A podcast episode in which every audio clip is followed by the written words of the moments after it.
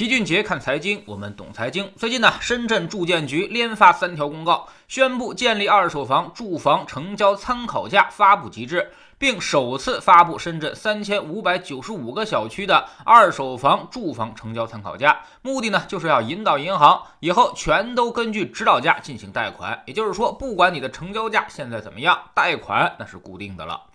那么这个指导价跟成交价有什么关系呢？很显然，指导价要低出许多，甚至只有一半到三分之二。比如有些的网红楼盘，二手房价格已经涨到了十八万一平米，但是呢，给出的指导价只有十三万。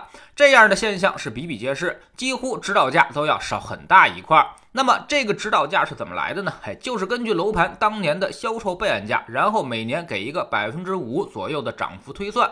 好比一个楼盘，二零一五年当年卖五万块钱一平米，但现在呢，五年过去了，每年涨百分之五。现在人家就默认为六万四，不管你真实价格到底多少，也就是说这次就相当于一次大规模的二手房限价。之前新房限价让它跟二手房形成了明显的价差，于是呢，很多人就在这里面疯狂的进行套利，甚至是代持。现在呢，深圳的做法就是我连二手房也限制，从而消除这个价差，打击这种套利和投资。深圳住建局还约谈了各大中介，让他们不得发布高于成交价的楼盘报价。现在深圳二手房市场可谓是一片混乱，很多房源已经失去了报价。估计呢正在调整，中介也正在与业主协商。有人问了，这种行政管控有效吗？还有人甚至调侃说，深圳指导价卖二手房，这就跟一四九九的指导价卖茅台是一个样的，最后也肯定是毫无卵用。其实呢，这还真不一样，茅台是不涉及贷款的，所以你很难限制住；但是二手房是涉及贷款的，所以这就有了抓手。下一步，各家银行肯定会跟进政策的要求，按照指导价发放贷款，那么就相当于一次金融政策上的急刹车，将大幅度的降低杠杆。规避指导价的方式只能是阴阳合同，正式提交一份，私底下再签一份，补足差价。比如一千万的房子，原来首付呢是三四百万，贷款是六七百万，但现在指导价只能给到七百万了，而房东呢肯定还是要按照一千万来卖，你贷款顶多批到四五百万，那么对于购房人来说，相当于首付比例就提高到了五百到六百万。很多人一下就力不从心了，而深圳现在投资炒房的氛围很浓。老齐认识很多人，身上都是一个月大几万，甚至是十几万的房贷，还有的培训机构专门教大家如何去炒房的，让大家尽可能的多批贷款，用贷款还贷款。比如呢，明明贷款五百万就够用了，但是故意做高合同，贷款七百万下来，把多出的两百万放在手上，用于每年还贷，只要够还四到五年就行了。之后他把房子一卖就能发大财了。他们还给这个方法起了一个名字，叫做以贷养贷。但在老齐看来，这就叫做不作不死。一旦四五年之后房价不涨，或者涨幅没有超过房贷的利息，那么你就死定了。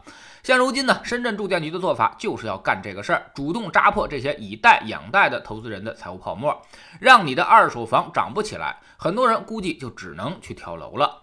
现在呢？还有人心存侥幸，说银行不一定会按照深圳住建局的指导价去执行，这个就有点想多了。人家使出了吃奶的劲儿，公布了三千五百九十五个小区的指导价，目的呢就是赚稿费吗？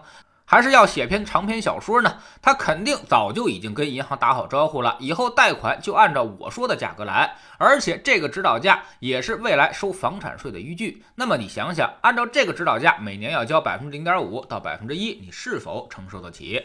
有人批评深圳的做法不顾市场化的脸面，是市场经济的倒车，但老齐并不这么认为。现在炒房的现象已经超出了市场化的范畴，那么就必须要给予整治，否则伤害的永远都是刚需，甚至是整个金融系统的安全。市场化有时候也会有失灵的时候，比如刚解放之后的上海，投机商人囤积居奇，造成了物价飞涨，当时必须要用雷霆手段，全国调运物资打击投机，否则市场将陷入一片混乱当中。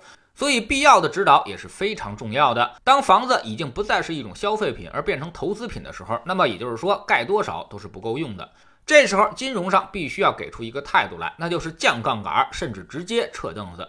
那么这次深圳的调整会有什么影响呢？首先，银行肯定会跟进降杠杆，炒房的会遭遇到巨大的打击，这些炒房客的资金链可能会出现断流，法拍房的数量会大幅上升。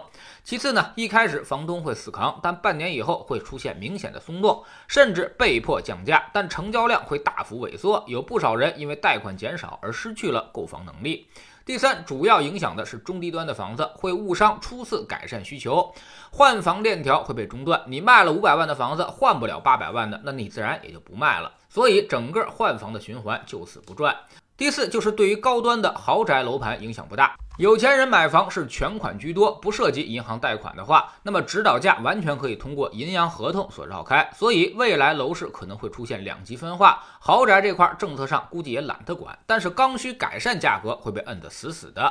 第五，看看疗效，如果疗效好，北上广可以推广，甚至全国都可以推广。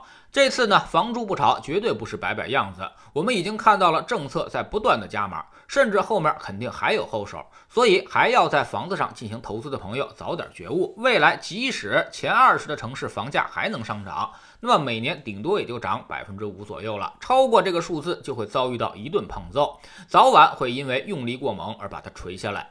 第六呢，就是指导价都出来了，那么房产税也就真心不远了。以后这个指导价肯定是征税的依据。现在你拼尽老命抢回来的房子，未来呢都是一张张的缴税单。在春节期间，我们的读书圈不停更。在知识星球老七的读书圈里，我们就将好好的为您盘点一下现如今中国城市的格局，带来一本书，叫做《中国城市大洗牌》。这里面呢会涉及很多房价的问题，而且是因城施策之下讨论每个城市的房价变化，以及未来城市格局该如何演变和发展，年轻人该如何去选择自己的第二故乡，既要考虑到房价，也要考虑到自身的发展。如何找到那个平衡的点？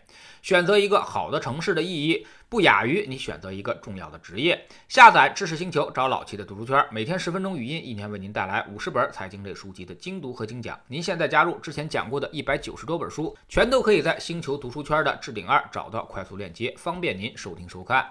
知识星球找齐俊杰的粉丝群，我们每个交易日呢都有投资的课程。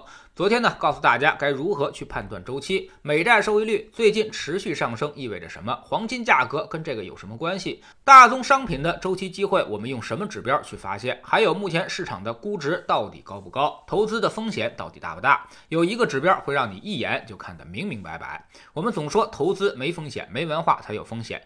学点投资的真本事，从下载知识星球找齐俊杰的粉丝群开始。新进来的朋友可以先看《星球置顶三》，我们之前讲过的重要内容和几个低风险高收益的配置方案都在这里面。读书圈学习读万卷书，粉丝群实践行万里路，各自独立运营也单独付费，千万不要走错了。苹果用户请到老齐的读书圈同名公众号里面扫描二维码加入，三天之内不满意全额退款，可以过来体验一下。